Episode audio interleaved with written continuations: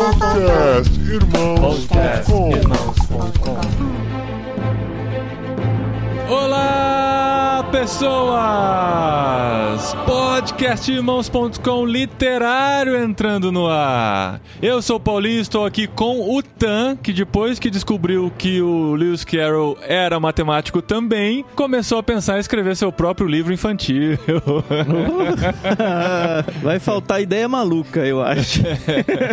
a lógica você já tem, só falta o resto. Só falta o resto, né?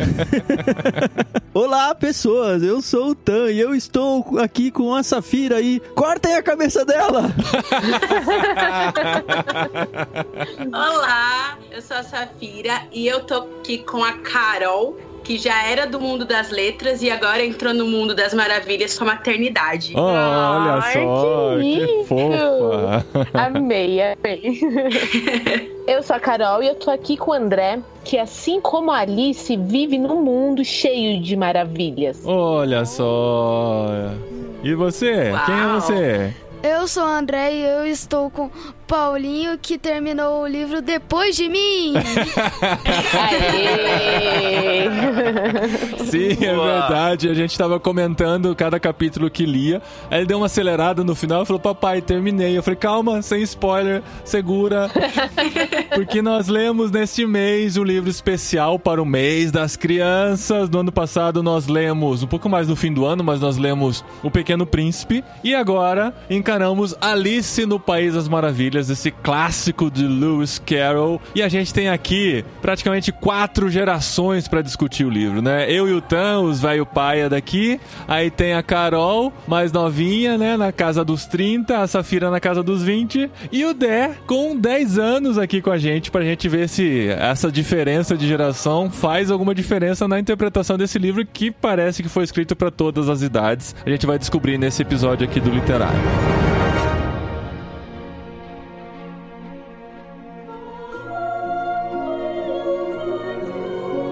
Antes de começar, eu tô surpreso que já tem um ano que a gente gravou o Pequeno Príncipe.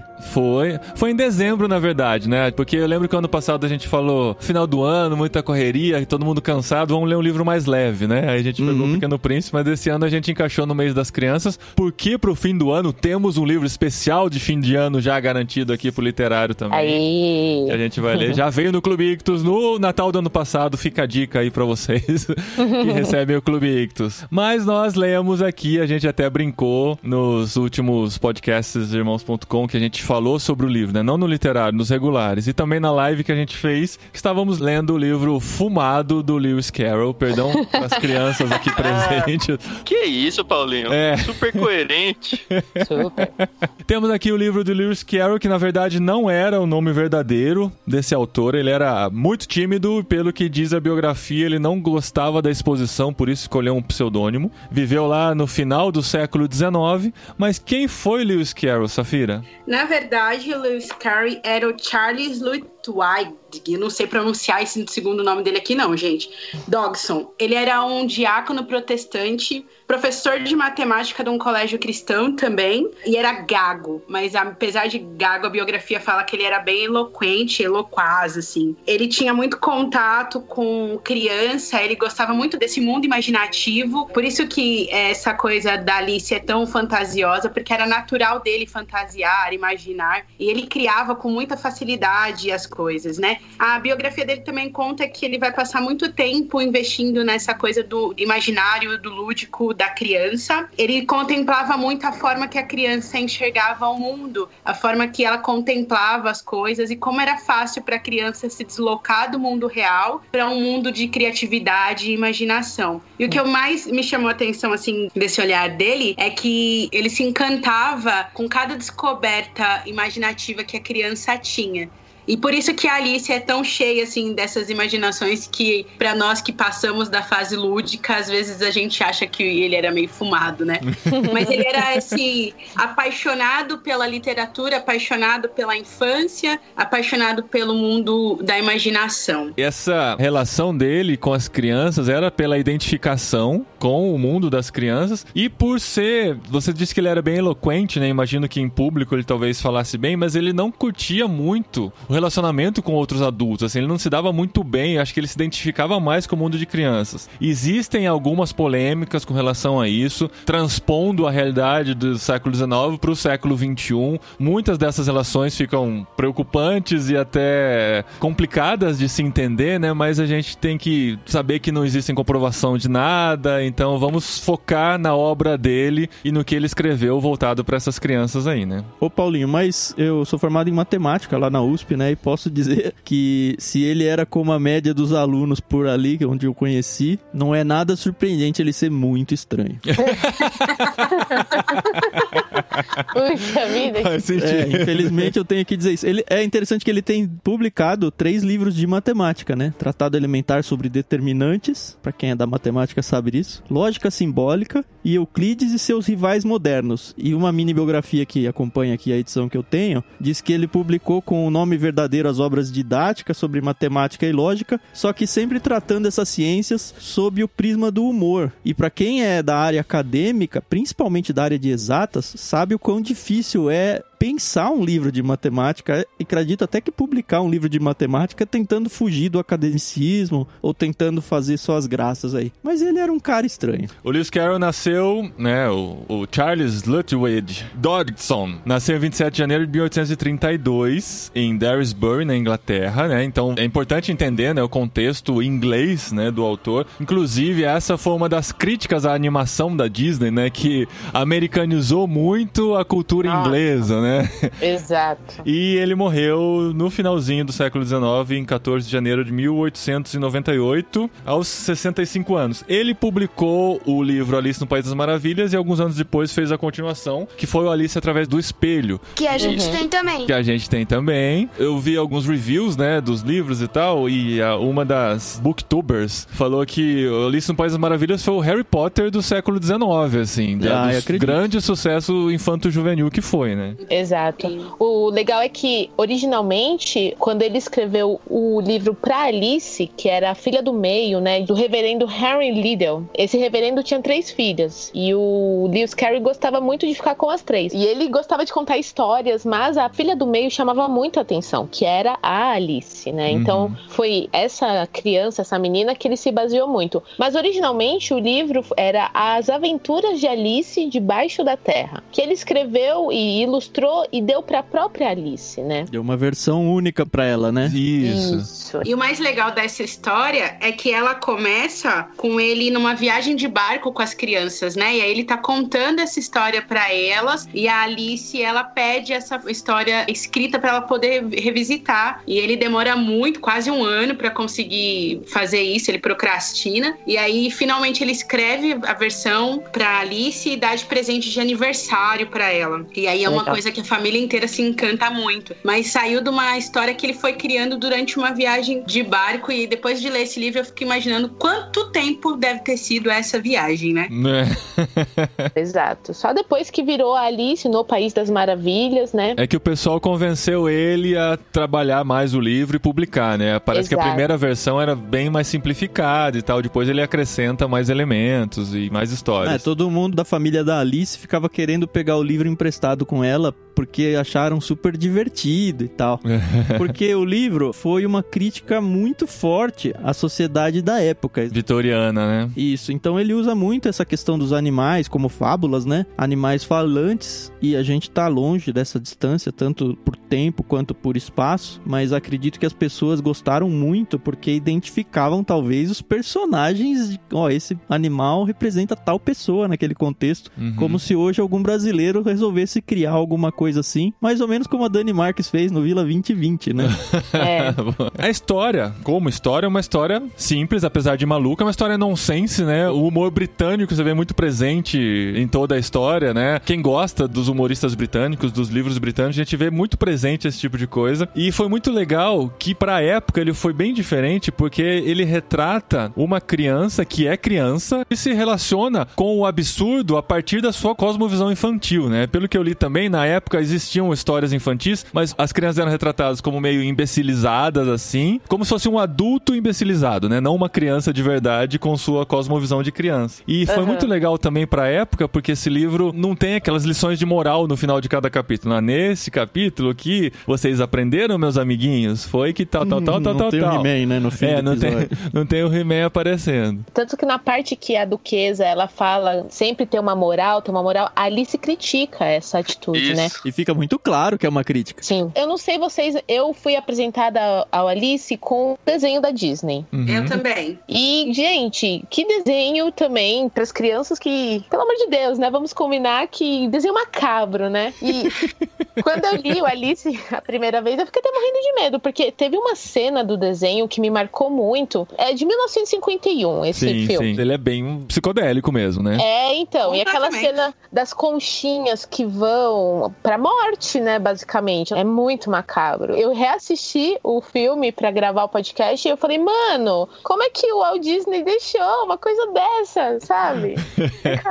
Outros tempos, Carol, não tinha mimimi na história. Como a gente falou, né? O livro ele é escrito para várias idades. Eu acho muito legal esse talento, né? Que a Disney tem hoje na produção dos filmes, a Pixar tem, de fazer um filme que vai fazer sentido para as crianças e vai fazer sentido para os adultos também, assim como o livro do Pequeno Príncipe que a gente já falou por aqui. Então tem, existem frases que quando uma criança lê, ela lê e faz a interpretação que uma criança faz. Mas um adulto lendo a mesma frase vai entender talvez a interpretação da criança, né? Mas também vai ter uma outra camada para descascar e entender aquilo de uma outra forma, né? Por exemplo, nesse trecho aqui já no início do livro, né, quando ela termina de cair no poço e tal, chega lá embaixo, ela pensa assim: "Bem", pensou Alice, depois de uma queda como essa, nunca mais terei medo de cair pelas escadas. Como me acharam corajosa lá em casa.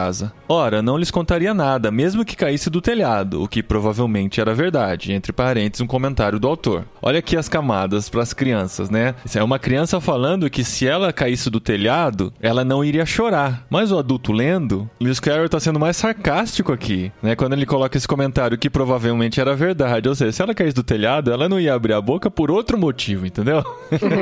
E eu acho impressionante autores que conseguem conversar com os dois públicos muito bem, né? E com qualidade, né? Sem ficar aquela forçação de barra, né? Ou piadas de duplo sentido, né? Que aí que é diferente de você ter camadas. O interessante aqui da Alice é que ela nos convida a voltar até o imaginário do Dedé, por exemplo. Porque para você ler esse livro e não ficar, meu Deus, que viagem, você precisa acessar essa coisa da criança que você tem dentro de si, que todos nós temos, e relembrar o quanto nós éramos lúdicos e o quanto a gente criava e imaginava com tão pouco, né? Quantos anos a Alice tem no livro? Eu não lembro se é mencionado. Não, Menos mas é não. uma criança na pré-adolescência, assim, pela biografia da menina, né, dessa história de como foi criado, a Alice, que originou, ela tinha pelos 10, 11 anos. Aí, é a sua idade.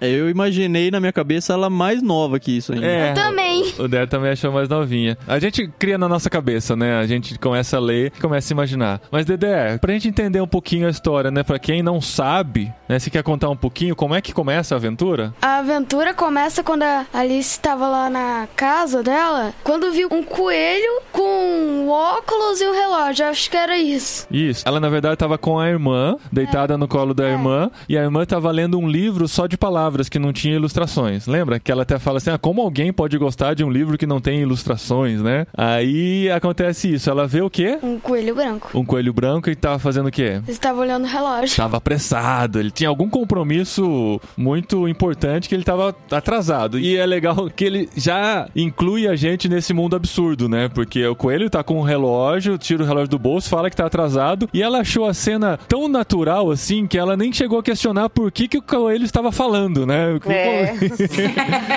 Ela ficou interessada de saber por que, que ele tinha um relógio. Né? Exatamente. O, o fato coelho dele falar. falava, Tô atrasado, ai, ai, tô atrasado. E aí o que acontece? Nossa, né? imagina ver o coelho falando. É, e o que acontece? O coelho sai correndo e ela faz o quê? Corre atrás. Corre atrás, simplesmente. Como não, né? Tem um coelho falando, correndo com o relógio na mão. O que, que a gente faz? A gente corre atrás dele. E o coelho entra na, Na toca. na toca e o que mais? Ele sai escorregando. Sai E escorregando. ela ela cai junto. E ela vai atrás dele porque, como qualquer criança curiosa, quer saber o que tá acontecendo, né? Essa cena no filme da Disney eu achei bem legal, assim, porque a gente imagina, né, como que pode ser ela caindo num buraco, e parece que tá caindo meio lentamente, conseguindo tocar nas paredes ao seu redor e tal, interagir com a parede. E no filme da Disney parece que isso é bem feitinho. E ela vai entrando nesse mundo de imaginação, nesse mundo bizarro, que cada capítulo a partir daí são relações bizarras com outros seres, com animais, principalmente animais, né? E cartas de baralho, e onde acontecem os principais diálogos. E ela muda de tamanho várias vezes. Isso. Isso eu fiquei confuso. Você ficou confuso com a mudança de tamanho? Porque eram ambientes de tamanhos muito diferentes que ela precisava ter tamanhos específicos para estar naqueles ambientes. E ela nunca acertava o raio do tamanho, É. e ou era de mais, ou era de menos. Dá um leve desespero ler essa parte aí. É. Meu Deus, coitada dessa menina, alguém colhe. Não, porque assim, primeiro ela acho que ela come um bolo que tava em cima da Não, mesa. ela e- toma um frasco. Toma um fra, é, toma uma bebida, claro que não podia ser um simples bolo. Ela toma uma bebida e muda de tamanho pra poder passar por uma porta. E nesse frasco tava escrito beba-me. Daí ela olhou pra todo lado pra ver se não tava escrito veneno. Daí ela bebeu como se fosse É, uma bebida gostosa. É legal- Tinha gostos diferentes, vários gostos. é, e é legal que ela fala assim, né, ó, eu aprendi que se tá escrito veneno em alguma coisa, eu não posso beber. Como aqui não está escrito veneno... Tudo eu- bem. Tudo bem, né, tá permitido. Eu acho muito legal porque a gente que foi criado num universo televisivo e cinematográfico, eu acho muito impressionante quando a gente vê alguém que escreveu algo antes desse universo e consegue imaginar umas coisas absurdas que só poderiam ser representadas nos dias de hoje, né? Ou depois que inventaram a animação ou coisa assim. Que é aquela coisa, né, de quando ela se encontra com a lagarta, a lagarta que estava fumando naguile, né? O naguilé, a lagarta recomenda pra ela comer uns pedacinhos do cogumelo sobre o qual ela estava, né? Aí ela come um De um lado cresce, do outro lado. é, de um lado cresce, do outro diminui. Ela fala, só que eu não sei qual que cresce e qual que diminui, que a lagarta já foi embora. Ela dá uma, tira uma nasca, né, do cogumelo, dá uma mordidinha, ela, de repente a cara dela gruda nos pés, né? que ela diminuiu tanto assim que foi parar nos pés. Aí você imagina que é uma animação disso já, né? Aham. Você imagina a cara dela grudando. E depois ela fala: Não, peraí, eu acho que eu comi o pedaço errado. Eu preciso crescer. Ou preciso ficar do tamanho que eu preciso pra próxima interação que eu vou fazer. Aí ela come outro pedaço. Aí de repente, o pescoço dela cresce de um jeito que a pomba aqui que tava voando lá era um. O pombo tava em uma árvore, daí ela prendeu o pescoço na árvore, daí ele gritou: Ah, cobras! Cobras! é uma cobra, é uma cobra, que o pescoço esticou. Ela fala: Não, eu não sou uma cobra. Ah, mas você não come ovos? Sim, eu como ovos. Então você é uma cobra. Ou uma serpente, né? Muito louco. E ela é uma criança que observa essas coisas e ela fica falando, meu Deus, quanta bobagem, né? Porque ela não é uma criança tão criança. É. É. Ela já tem um mínimo de senso crítico, né? Porque ela cresce tanto que ela começa. E essa parte eu achei engraçadíssima. Que é a hora que ela começa a imaginar que ela vai ter que mandar presentes pros pés dela, porque ela vai sentir saudade deles, porque ela tá muito longe deles. e ela fala: ah, então imagina eu mandando cartas pro meu pé. Eu vou ter que falar assim: ah, querido pé, né? É. Tão distante aqui. e aí ela fala: meu Deus, quanta bobagem.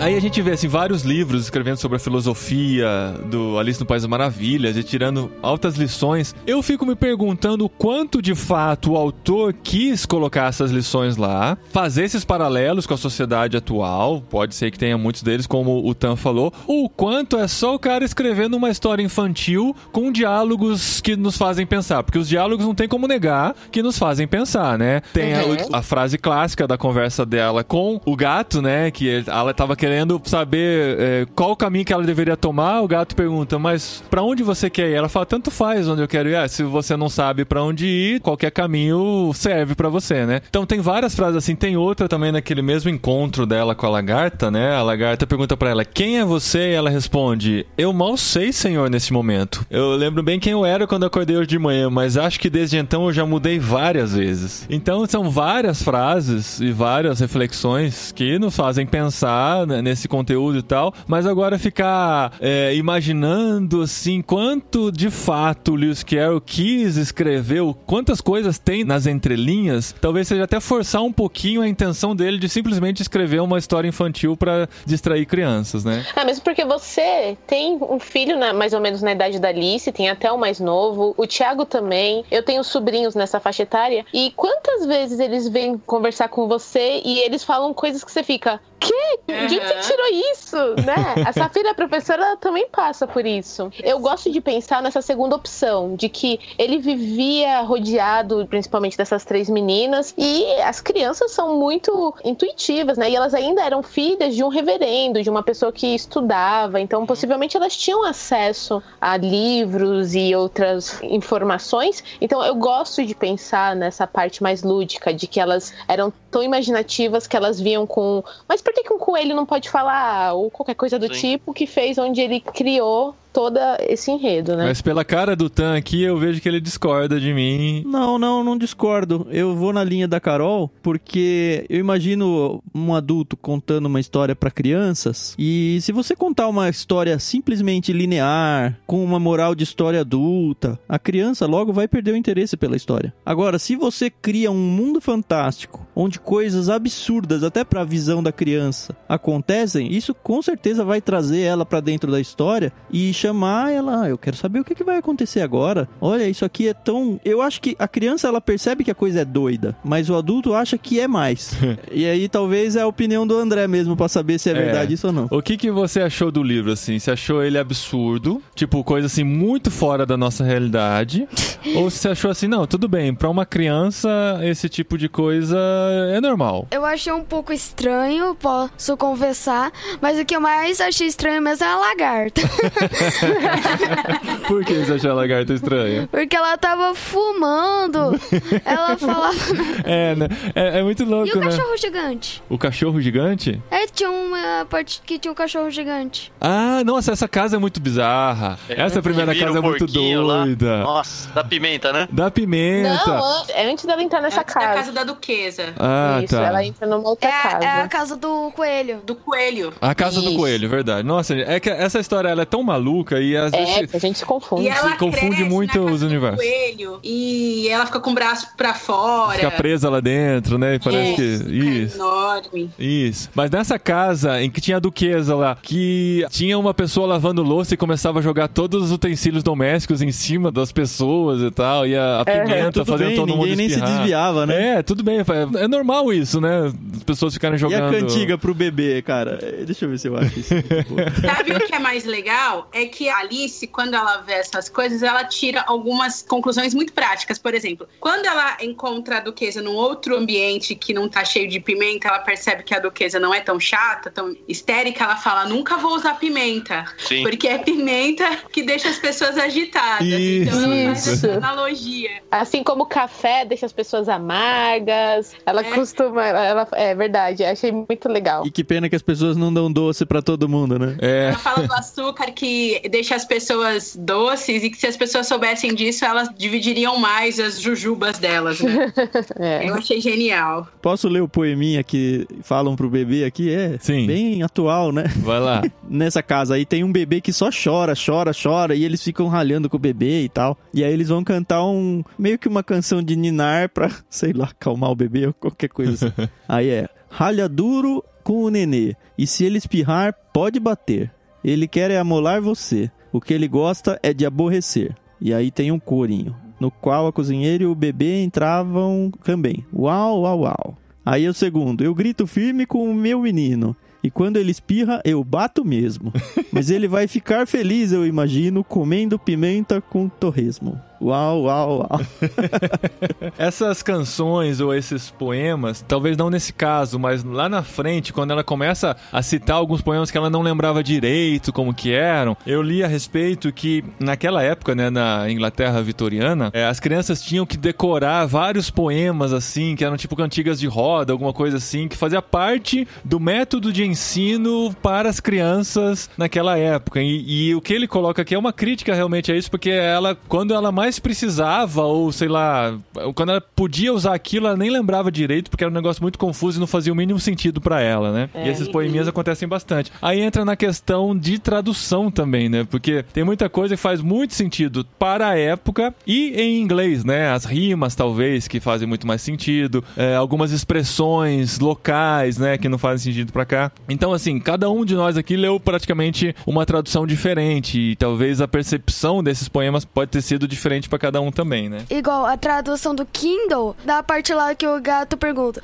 é um porco ou um orco? O no meu é porco ou orco, mas do Kindle é porco ou corvo. Isso, exatamente. A gente tava conversando depois sobre isso. Deve ser uma adaptação, tipo, tirando uma letra da palavra que ele gostaria, né? Aí no, no Kindle ele já traduziu por outro animal, que é corvo, que não é necessariamente parecido com um porco e tal, mas é um jogo de palavras que ele fez no original que não funcionou na tradução. Mas isso acontece, ser totalmente fidedigno a- ao original é praticamente impossível, né? Em, em obras como essa. A gente pode falar daquele capítulo que é o Comitê Correscencialista, uma história caudalosa que ela encontra os bichos depois que ela faz aquele lago de lágrimas, porque ela não acerta uma nessa hora, né? Aham. Os bichos começam a conversar e ela lembra da gata dela, e aí ela fala: Ai, se minha gata tivesse aqui, ela gosta de comer rato, e tinha rato Isso. no rolê. e aí chega uma hora que ela vai falando tudo e o pessoal pega e fala: Ah, não, então tá bom, né? Ah, então tá, tchau. E vai todo mundo embora, porque ela, tudo que ela fala que ela gosta muito dessa gata, tem uma hora que, por exemplo, o bichinho sai correndo, todo mundo quer pegar ele, e ela fala: Ó, se a minha gata estivesse aqui, ela pegava ele rapidinho. Ela é boa de caçar bicho. E aí todo mundo, os bichos maiores começam a pegar os seus filhotes, isso aí, e ela não entende por que, que ela tá lá abandonada, né? Ela, ela começa a chorar de novo por causa da solidão que ela se encontra, mas não acerta uma, pobre coitada. Coitada. ela tem essas tiradas, né? Por exemplo, tem uma hora que ela tá lá com os peixes, com a falsa tartaruga e com o grifo, e ela começa a falar, ai, porque eu gosto de jantar peixe, mas ela não termina porque ela tem esse senso, né? Ela começa a se tocar. Ela foi aprendendo, né? Foi aprendendo. é. Exato. Aprendendo isso. E a falsa tartaruga é muito bom, gente. Tem umas coisas que conquistam a gente, umas bobeirinhas, né? Aí Uhum. pergunta assim: você conhece a falsa tartaruga? Ela falou: nem sei o que é uma falsa tartaruga. A falsa tartaruga é o ingrediente com que se faz a sopa de falsa tartaruga. Ah, bom, agora eu entendi.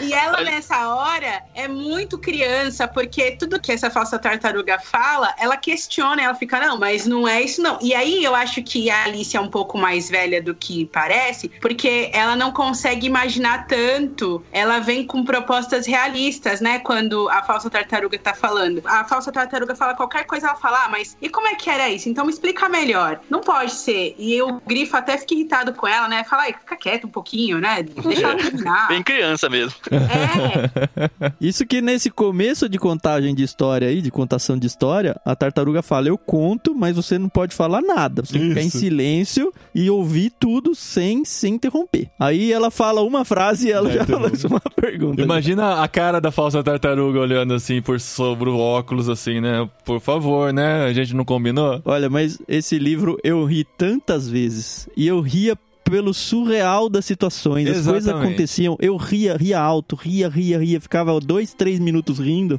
E aí eu pensava, por que, que eu tô rindo? E não era porque o livro foi engraçado, contou uma piada. É porque a situação é tão insólita, tão absurda, que eu ficava pensando, cara, como que alguém teve essa ideia e executou ela tão bem? Exato. Me lembrou muito outro inglês, com esse inglês britânico mais recente, que é o Douglas Adams, com o Guia do Mochileiro das Galáxias, né? Chama a Adri aí pra falar o nome do É, livro. o Guia dos Moch... É, esse mesmo. Porque, assim, é, eu li poucos livros de humor, né? E ainda mais britânicos. Mas a correlação é, é bem clara desse tipo de humor nonsense, que é o que eu mais gosto, assim, né? Aquele humor do absurdo mesmo, de te levar a pensar em coisas que você nunca parou pra pensar e tal, e rir de se pegar pensando nesse tipo de coisa. E esse livro é super recheado disso. E é difícil de contar isso como piada, né? Se você trouxer alguém, ó, deixa eu ler esse trechinho aqui. A pessoa vai com aquela cara de nada pra você. É. por que, que você tá rindo disso? É porque Exato. você não tá imerso no livro aqui, é isso. É, em todo o contexto. Passei por uma situação porque eu precisei ir ao médico e precisei pegar trem. E aí fui lendo Alice, né? E aí eu tava no episódio do jogo de cricket. E ela, tipo, tretando com o Flamingo dela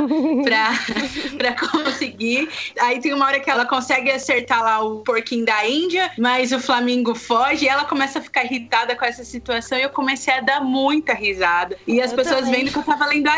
Não é um livro, em teoria, né? Não se parece mesmo que é um livro engraçado. Mas é muito engraçado. Essa cena do cricket é muito engraçada. A rainha é completamente surtada. Tá. Meu Deus, Uhum. que surtada. Qual é a referência? Eu fico tentando pegar aqui assim. Qual é a referência que ele trouxe pra essa rainha? Porque ela é completamente descontrolada, né, gente? É surtada, descontrolada e ninguém obedece, né? O próprio rei depois fala: Não, não, tá todo mundo perdoado, Então, segue. a rainha na época era a Vitória, né? A Uhum. famosa rainha Vitória, venerada pelos ingleses até hoje, e tal, reverenciada. Mas ela era famosa por não mandar muito, porque quem manda na Inglaterra, de fato, é o parlamento. Então, assim, ela podia falar o que quisesse, corte a cabeça desse, faça o que tem, mas, na verdade nada acontecia, porque de fato ela não mandava, entendeu?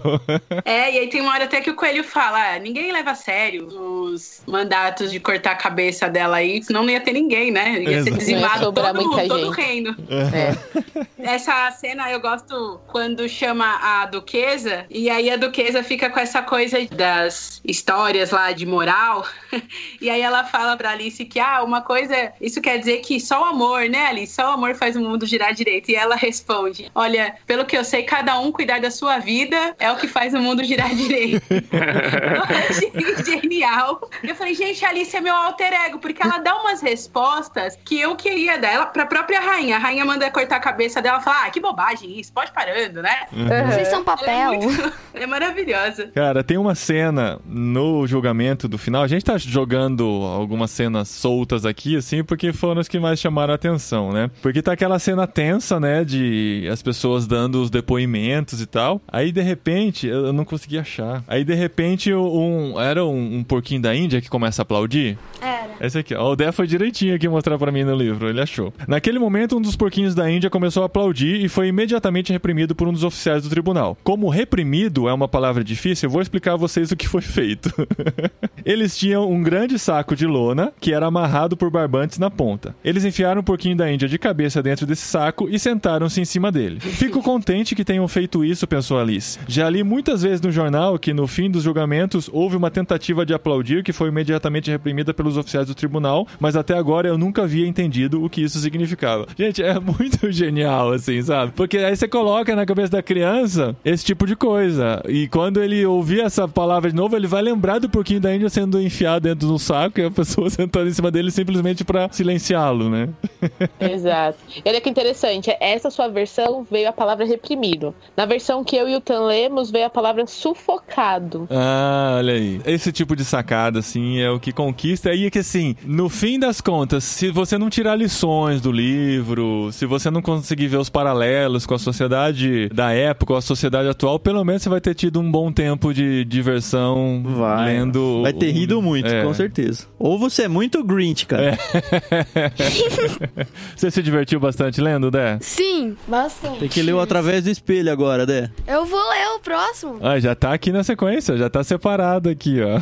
Ó, ninguém falou do filme da Disney lá do Tim Burton, né? É o Tim Burton, eu acredito, né? É, do Porque Tim tem Burton. O, o Chapeleiro Maluco, que a gente não falou nada, ele é interpretado pelo. Eu Johnny esqueci o nome Depp. dele. O Johnny Depp. E tem a Helena Bonham Carter, que é a esposa do Tim Isso. Burton.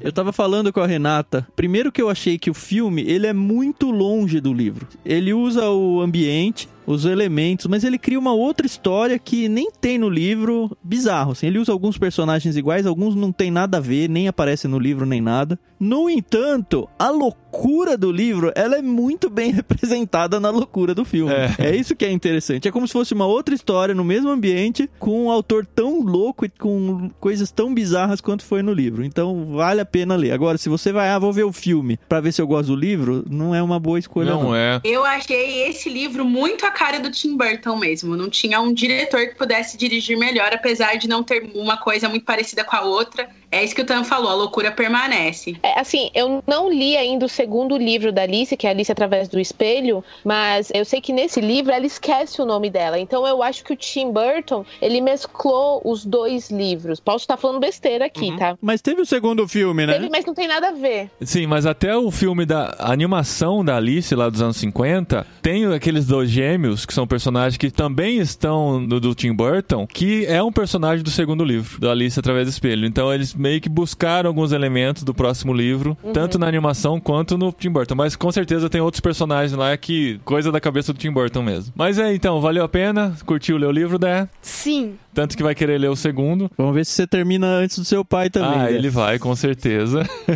Quando a gente lia junto, às vezes a gente sentava pra ler junto no quarto e ele terminava quase junto comigo. Eu não sei se eu leio muito lento ou ele lê muito rápido, porque é impressionante.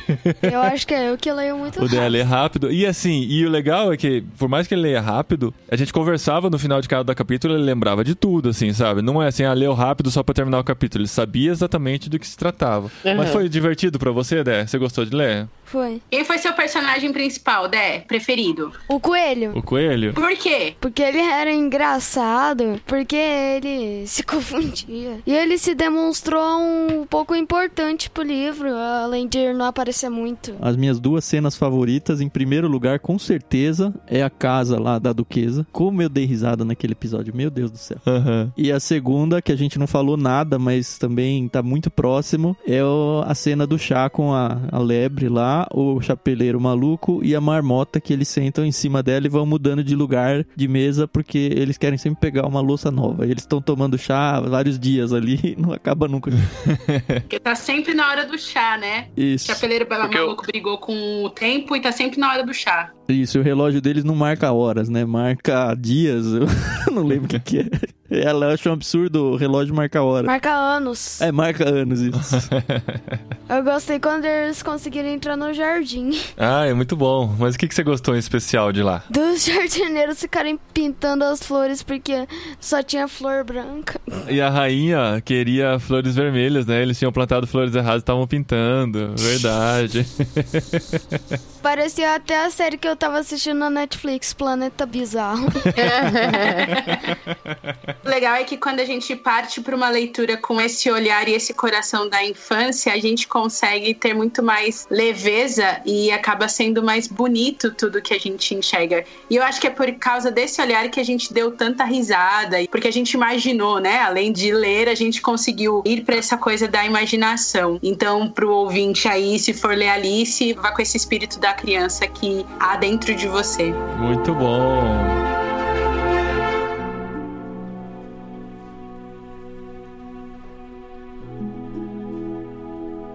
E esse livro veio no Clubinho Ictus para os nossos filhos aqui. Leram, amaram, quer dizer, o Dé leu, né? O Dan ainda não. O Dan leu um capítulo e desistiu porque ele achou que tinha palavras muito pesadas pra idade dele.